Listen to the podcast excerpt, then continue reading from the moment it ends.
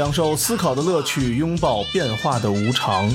全球首个正三观的双人脱口秀聊天节目《社会大白话》，说白话不白话，赵先生度的明白，带您一期一白话。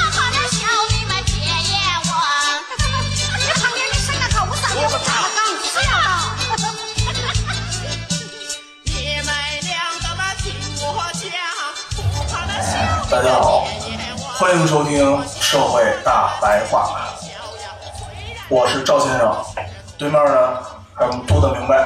大家好，今天呢，我跟杜的明白化身大家的燕礼服假面，好好的跟大家聊一聊这个被骚扰的这个问题。中国叫性骚扰，外国叫 Me Too。这一段时间应该有一年了吧？Me Too 活动有，反正最近好像挺频繁的，就外国那个黑人的明星叫什么来着？老老黑霍夫曼啊，他爆出来以后，然后又爆出咱们搞公益的那个叫什么雷什么的那么一个人，嗯后来又叫张文的，也不知道干嘛的。反正就各种吧，最近是被偷看来的。最近还有一个是央视主持人，哦，我知道那是谁，就是被被被被封了，所有是吗？已经被封了。所就是他有关他的所有所有消息都被封了。哦，因为我们曾经有一些同事是美国的，然后我们就聊过，一起我们就经常年轻的调戏一下女同事啊什么的。然后因为他刚回刚刚回国，他对我说说你这个样子在美国算性骚扰。啊，对对对，我说我说什么了？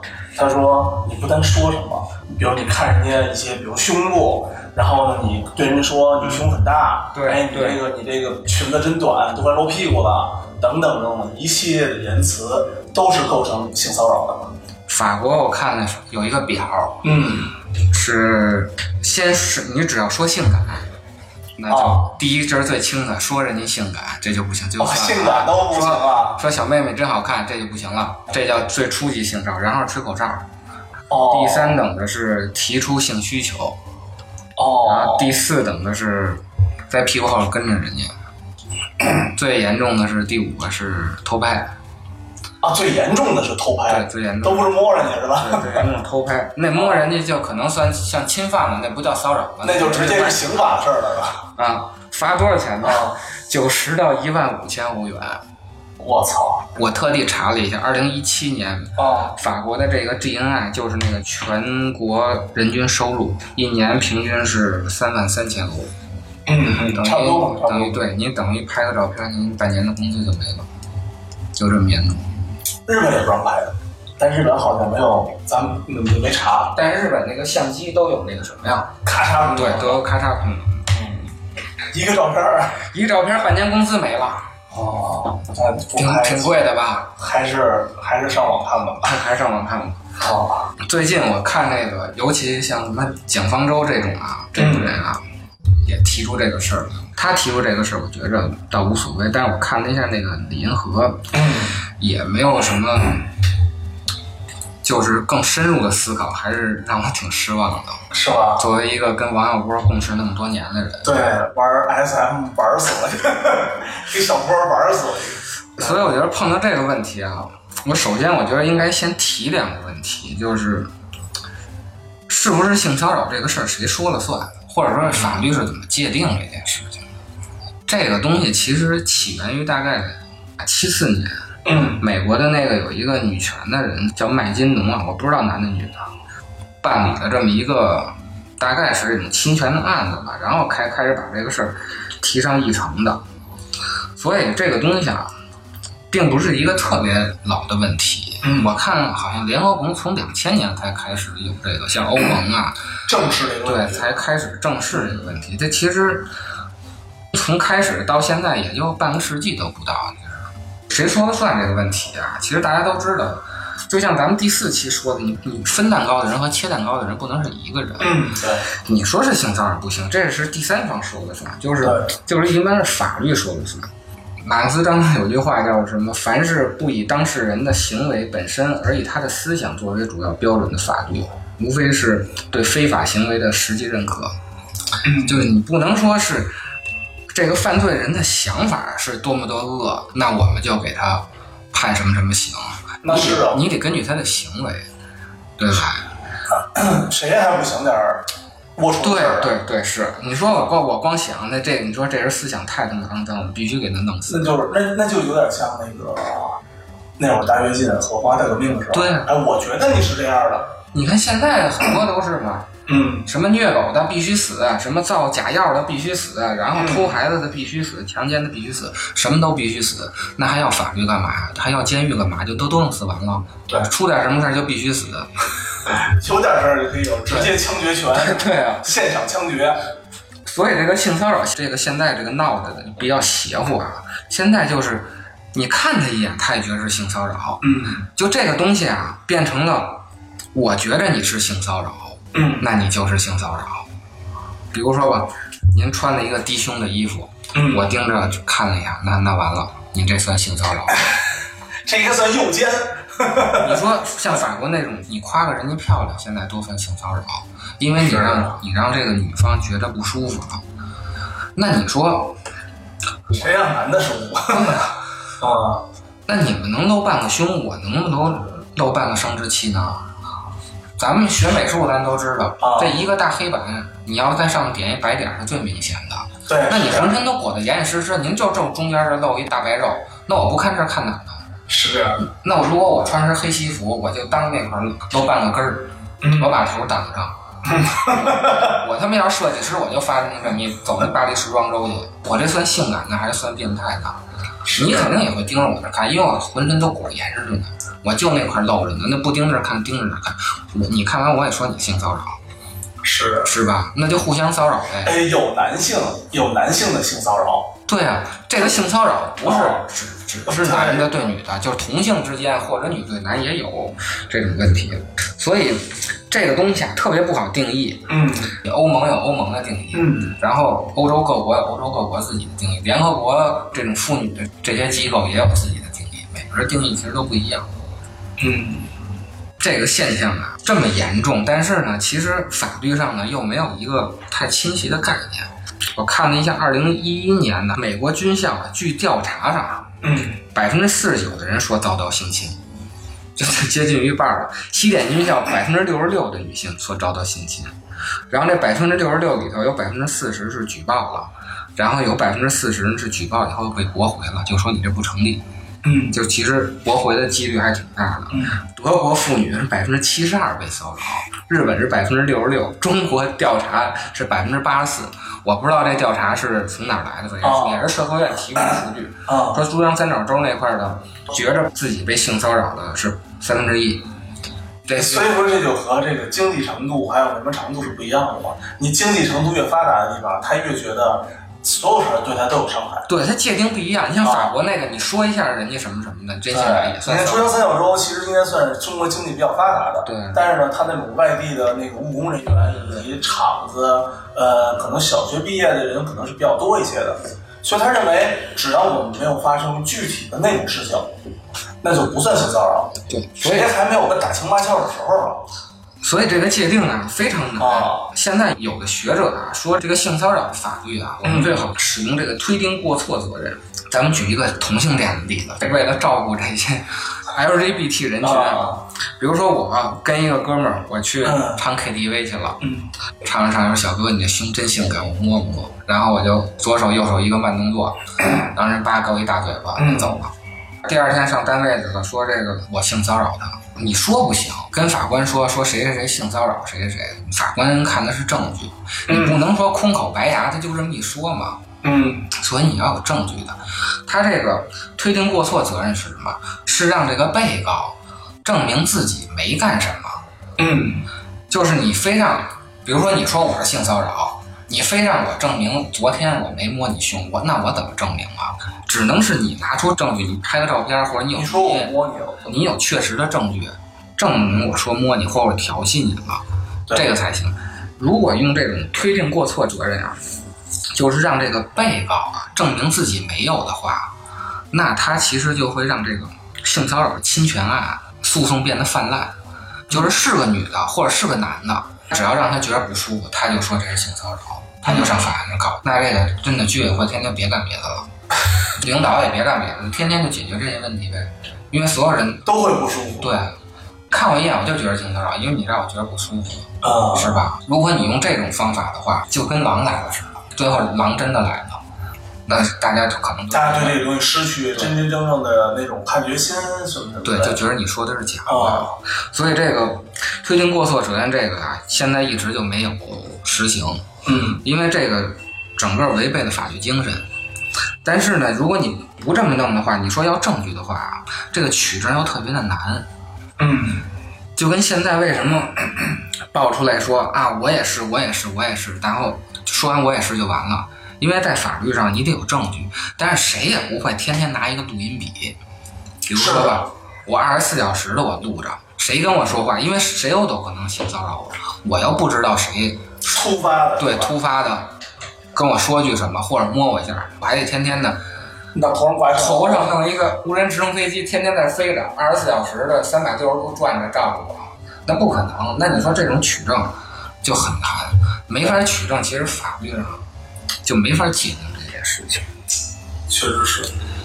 所以大家吧，这东西也就是一个根本没有就没有一个结果的事儿。没有一个结果。所以基本上，如果说只要你们发生了相关的性行为，无论你是自愿的也好，你是非自愿的也好，最后如果女生反悔，多数都可以判断你行为。比如说那个原来的 NBA 的科比啊，啊，还有很多很多球星啊，什么的都是。但是也得有一前提是，确实你们俩发生真真正性关系了没有证据。才行。包括那个咱们国内的高音翔，这问题也是。你说他真的是特别强迫的吗？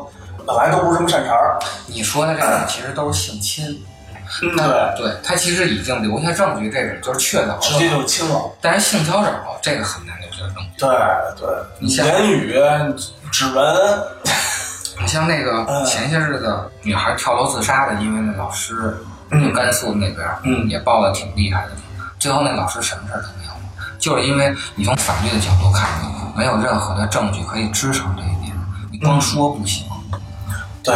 对吧？虽然这个是个悲剧，但是呢，你从法律的程序正义上来讲，那就是这样。对，所以啊，其实就是 Me Too 这件事儿，嗯你从法律上根本就走不通。只能走民意了。对，只能从道路上走。那如果从这方面走不通，我们就再深入的想一想啊，嗯这个性骚扰为什么区别于其他的这些骚扰，带有强烈的这个羞辱感？嗯这条道走不通了，那我们就想想这个性骚扰的根源是什么，或者我们怎么说呢？我们强调的这个性骚扰问题，我们保护的这个女性权益，我们其实保护的到底是什么？从这方面啊，你才能真正的解决这个性本身的问题。所以呢，这个话题呢，咱们就得从头讲。我们慢慢道来是吧？啊，因为我看最近这些批评这个性侵的，没有一个就是特别深入的讲这个问题的。它到底性是哪来的？到底怎么算亲？怎么算骚扰？对，今天这个整个的参考书啊，就是这个丹克斯的《家庭私有制与国家起源》这本书。嗯从头说的话，咱就从原始社会说，咱先说这个家庭的演变过程。最早啊，原始社会啊，就是野人的时候啊，是这种无限制的性关系，男的和女的随便来，最开心的时候。嗯，小动物。对，这 小动物炒蛤蟆，其实说白了，这个东西啊叫群婚制。嗯那会儿人都是自由的，也没有嫉妒，也不会说这这个女的跟另外一个男的、啊看着说眼晕，说什么说吃醋没有，嗯，你也行。对，你也行你也可以来，说最开心的是。然后后来呢，发展成了血缘家庭了，慢慢的变成了，一开始是儿子和父母不能发生这个关系，后来发展成呢，哥哥和姐姐之间也不行了，最后发展成呢，嗯堂哥和堂妹也不行了，最后发展成表哥和表妹也不行了，嗯，就是越来啊，所谓的近亲不能发展关系的，就是这个范围越来越大，最后就是整个这一个氏族都不能发展关系了，我就只能跟外头的发展关系。这种血缘家庭呢，慢慢的发展成对偶婚制了。嗯，所以咱们才有主要是没有这么多人能可以去玩乐了。对，所以才有这个什么表啊、堂啊、纸啊、嗯生啊这种词儿。这种词儿咱们中国好理解，他们外国其实不好理解。对对对，然后就发展成对偶婚制。最好理解的一个方法就是走婚，嗯就是这男的来这个女的家庭了，他在一定时间内形成一种这个家庭关系，然后呢，可能抚养完孩子，或者以后俩人看着不对眼的、不顺眼的，就朝这男的走了。这就是对偶婚制。就一开始啊，这种血缘家庭啊，有一个什么特点啊？男和女的这个现在这个继承关系是反着的，咱们反过来想就行了。就比如说你生完孩子以后啊，女孩儿是属于这个氏族的，因为她有在传那个传宗接代的这个能力了，男性是没有的。对，女孩儿属于这个氏族的。嗯男孩儿如果要跟那个女孩儿发生关系以后，比如说就他是男孩儿是嫁到女孩儿的那个氏族呢，女孩儿是留在家里的，他他不是生产者，其实对，她正好是反着的，所以你看咱们古代这个姬姓儿，就最早的那个，咱们周朝有一个姬姓，最早的姓，嗯。它是一个女字旁，嗯。也有可能是这种母系社会遗留下的问题，就是女孩儿是属于这个氏族，男孩儿去去到外边去。原来啊，这猴子就都在树上摘果子吃，它没有什么私有制的这个。就我摘完果子以后，这块儿果子没了，我就去我再去别地儿摘。后来出现畜牧业以后啊，才出现这个问题，就是这人呀、劳动力啊，他吃一个馒头，他能干出造一堆馒头的事儿，他有剩余价值，所以他有他有这些剩余的财产以后啊，他要遗传就出现问题了。原来这个男的呀，他死了以后，他的财产是归他母亲的，或者归他母亲的这个兄弟姐妹的，但是都想儿子继承，都想这个。最后就发展成什么呢？这个男性呢，想把他这个些财产呢继承给他的子女，最后就出现了一个转变，就是现在咱们最好理解的，男的是这个氏族的，女的嫁了出去，其实就是这么一个转变就够了。这么着的话，男的就把他的财产不再由他母亲那个方面那个氏族来继承了，而是由这个男性的氏族来继承了，就等于我财产就给我儿子，我儿子就给我孙子了。对，其实我觉得还是生产地的变化有关系吧。对，就是其实就是生产力造成的。以前大家都是去采摘的这种这么一种，它是自然生，它是自然的一个东西，然后生产的主要生产的女性生产这个子孩子什么的，所以以女性为主导。现在呢，大家都追求剩余价值，剩余价值呢就得男性呢更多的去，就是原来他要做像你说的，原来做一个馒头，现在做十个馒头，为了为了留下来。对，尤其出现这种畜牧行业啊、对，养殖行业以后啊，你这个剩余的财产越来越多，嗯这男性就在家庭里占主导地位，他就一说了算。但是这个转变有可能是女性主导，嗯就是因为他为了得到更多的财产，他必须啊，就出让这种一种权利，然后然后让这个男性呢跟能能跟他长期的保持这种家庭关系。嗯，你这么说，我觉得现在不也是吗？对，这个女性和一个男性保持一定的家庭关系之后，然后让男的去上班，然后把工资卡交回来，然后呢，不断的让男的去去，比如说去输出自己的劳动力，然后赢取剩余价值。没变。其实这么说过来，好像没什么变化，都说是男性做主，好像这么听起来，男性好像没做啥主。就是最后发展的这个制度啊，叫专偶制。比如说啊，你想把你的财产留给你儿子，嗯，你最有疑问的是什么呀？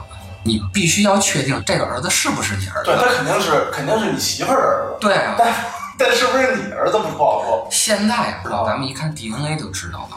但是 DNA 是一九零几年出现，而且 DNA 现在测了几次，有一个广州的孩子，啊，测了九次，每次都不一样。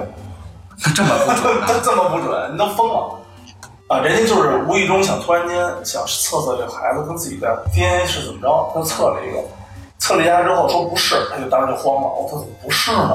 又去什么广州市中心医院测，中心医院测说是，然后又去哪儿哪儿测，又去什么国际私立医院去测，又说不是，测了八九次，然后每次都差不多都不一样测九次测出九个爹来。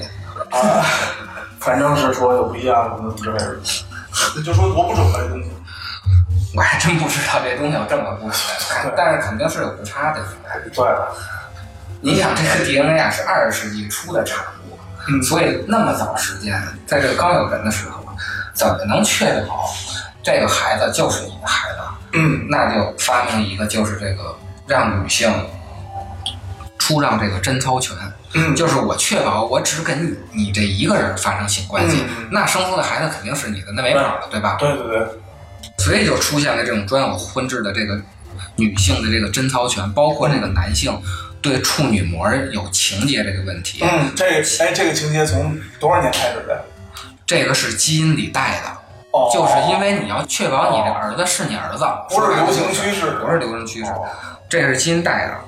现在不太主流了，是吧？因为现在有这个 DNA 了，就你、哦你不会因为需要让女性保持这种贞操来确定这儿子是你儿子了。哦一个是专有婚制的出让贞操的这种这种事情，还有一个呢是伴随这种奴隶制，因为有了畜牧业以后。人也是一种劳动力了，他就是刚才咱说的，咱吃一个馒头能造出一窝馒头来嘛。嗯。所以呢，除了这种什么羊啊、牛啊，还有一种畜就是人畜，嗯。就会出现这种大家庭的家长，他会有多少多少奴隶啊，嗯，然后去帮我一块生产。奴隶主，对，这个专有制啊和这个奴隶制啊结合在一块儿，你就会发现了，就是现在咱们这种情况，这种专有制一开始只是单方面针对女性的专有制，嗯，就是女的只针对一个男的，但是呢男的能随便去找去。现在女人也女人也挺什么，权利也挺多的。这是最近这个，尤其咱们这个二战以后啊，科技开始腾飞了才出现的这个女权的问题。所以这个专有制啊，一开始其实跟这爱情啊半点关系都没有。嗯你爱他和他爱你，跟必须要结婚没有一点关系，其实就是一个经济基础上的这么一个东西。它是从这个采集社会，然后过渡到这个畜牧社会，到现在是咱们这个这种资本的大生产这种社会，然后一种必要的家庭形式。它的这个出现啊，就这种专有制啊，说白了就说专有制太学术，咱们咱们就理解成就是现在这种婚姻啊，嗯它的出现其实恰恰说明了女性彻底被男性奴役了，因为你是要出让这个所你你你的所有所有的自由的。啊，这种制度的发明，就是代表了整个史前的这个时代两性冲突的结束，是以男性的胜利宣告结束的。然后才有了文明。嗯你看，就是打有史以来，全世界从有文明一开始，就开始已经是男权社会。嗯，对，咱们看，因为因为有文明就开始有剩余价值了。对所有的文明文字也好，物品也好，你们都是通过剩余价值才能流传的，没有剩余价值，咱使完就完了。你看，你看那个历史这个英文单词啊，叫 history，啊，就是 his 和 story 两个词结合在一块儿嘛，他把两个 s 变成男性的故事嘛。对，就是男的的故事。你这个你这个你这个拆分法呀、都可以去新东方教学了，你看。他为什么不是 her story 呢？还真是真是他就这种男权啊，从文明一开始就已经深入到啊所有的地方。就可能最开始在，也许在在上古时期，就是来来给你讲讲那个你大爷的故事，嗯，什么你爸爸的故事，他们的故事，然后那可能男性就是负责出去做些什么东西，女性呢负责把他们的所有故事进行一个子嗣的一个传播，最后就成了黑 story 了。对对，对，就是还真是有这这这种，我觉得这种想象是其实是合理的。我们什么时候还能感觉到这种母权社会，嗯就是这种母系社会，跟就是像什么希腊神话，你看看这个女的随便搞，或者咱们最早那种史前文明也有这种女孩随便搞的，你看那图腾也有这种，就你还能看见这些影子，你只能从远古的神话中嗯看到这些影子。到现在，其实各地还有这种群婚制的这种遗留问题，你像那种澳大利亚的这种土著啊，嗯他这个酋长会有很多媳妇儿，都是他一个人占有的。但是他到某一个节日的时候，他会让这些女孩去跟这个部落的其他那个人去自由的发生性关系，会吗？现在还会点儿？土著人。但是现在哦澳大利亚还有没有土著我不知道。像我国有那个上巳节，就大概惊蛰那那一段时间上巳节，说白了就是现在的相亲大会，在一个河边里啊，嗯男男女女的，你看我，我看你的，反正那会儿也净是因为这个上巳节啊谈恋爱的，哦，打个引号什么的，可能也有。后来就到宋朝的时候，因为这个理学成成都这仨人说弄弄这女学啊，后来这个李教越来越严，就把这个上巳节给取消了。哦像巴比伦啊，还有这个每年让这个女的去这个寺庙去献身去，献给谁啊？献给所有人啊。哦，像中东也有，就婚、中东也是婚前你要上寺庙自由恋爱去，跟你喜欢的男的发生性关系，才允许你结婚。就你得先到人那边，哦就跟咱们服兵役那嗯个理解上的，你先要到那边去自由恋爱去。其实这都是群婚制遗留，然后你才能再再去结婚。像这个西班牙的还有什么？这个东西好像到一四几几年才那个取消。在这个之前啊，农民如果娶媳妇儿的话，嗯这个男爵就这个农场的这个不用，他们都是那种分封制的嘛。嗯，这个男爵第一夜要要跟这个男爵睡，我操，然后你才能跟你正式的丈夫在一块儿了。嗯后来发展成了不该不敢一块儿睡了，改让这女的躺桌子上，领主从这桌子上跨过去，哦就，相当于睡了。就等于他要保证他的他的所有东西，他的所有对对，这是所有权。是吧？咱们看那个英文单词那个 family 那个词，嗯家庭那个词，嗯应该是那个拉丁语，拉丁语那个 family，它最早指的啊，并不是家庭，并不是咱们现在想的这么美好的家庭，他当时指的是这个奴隶主占有的所有的奴隶。哦，咱们以前的闹洞房也是，嗯或者或者像婚前的做那些什么各个动作啊，咱们现在的婚礼不也有是吗？嗯就男的和女的当着谁面吃个香蕉什么的，这种都是这种群婚制遗留的问题。就是人家结婚，你们他妈都得跟你一块儿过，对对对，都得，其实就是群婚你们都得你们都得参与一下。对，咱们这这就是风俗一直一下的。咱们现在觉得是一个风俗，其实是是史前群婚制留下来的一个传统。然后呢，你就会发现一个什么问题？凡是方面被认为是犯罪或者是引起羞耻的这种东西，或者觉得这法律或者社会后果造成严重后果的东西，在男的方面反而是觉得光荣的。比如说女孩吧，什么我我上厕所被人看见了，特别丢脸。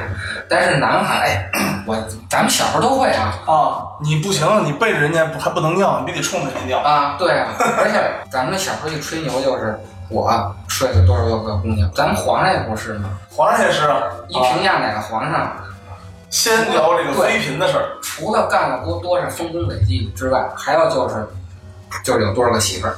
对你看很多史书上这个东西都是一个大项记录的，对，所以呢，这种剥夺女性性自由的东西叫什么呢？就叫做贞操，就是咱们现在要说的这种性骚扰的问题的性的问题。这个问题它的产生就是这么来的。这个贞操本身是怎么来的呢？大家听完这段，就从猴到人那段，就知道这个贞操其实就是男性对女性完全的奴役但是逐渐逐渐控制控制控制制制，造出来的一个东西。就是控制到你只能怎么样，你才能满足这个男性所定义的社会中的女性标准，这个东西不是天生你女性出来以后就有了一个事儿就。有的一个事儿，我就是不能让人看到，这儿不能让摸，那儿不能碰。这个东西恰恰是男性对女性奴役造成的。爱依偎着你的身体，无私的将你包围，等待着你在心里给一个角落，却猜不出你每天想念着谁，你心里惦记着谁。我想是吧？就是那你叫她林的女孩。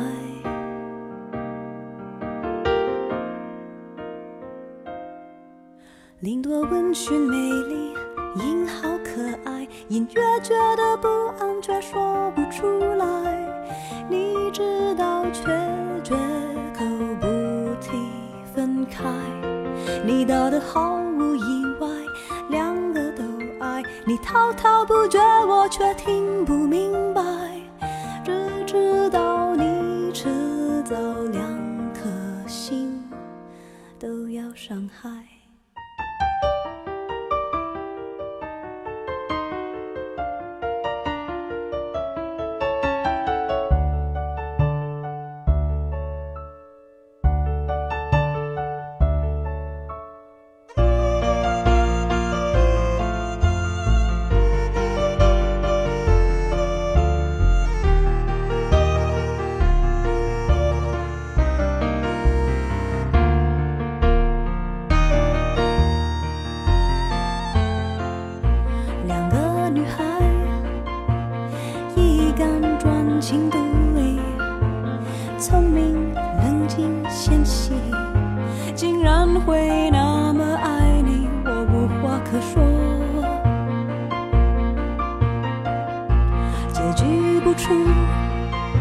到最后谁安慰谁？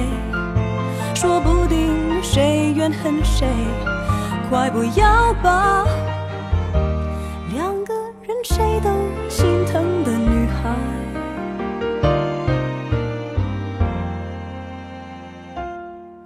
林多温驯美丽，音好可爱，隐约觉得不安，却说不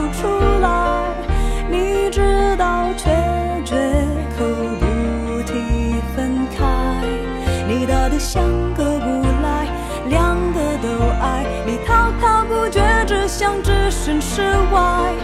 到何时你才想说明白？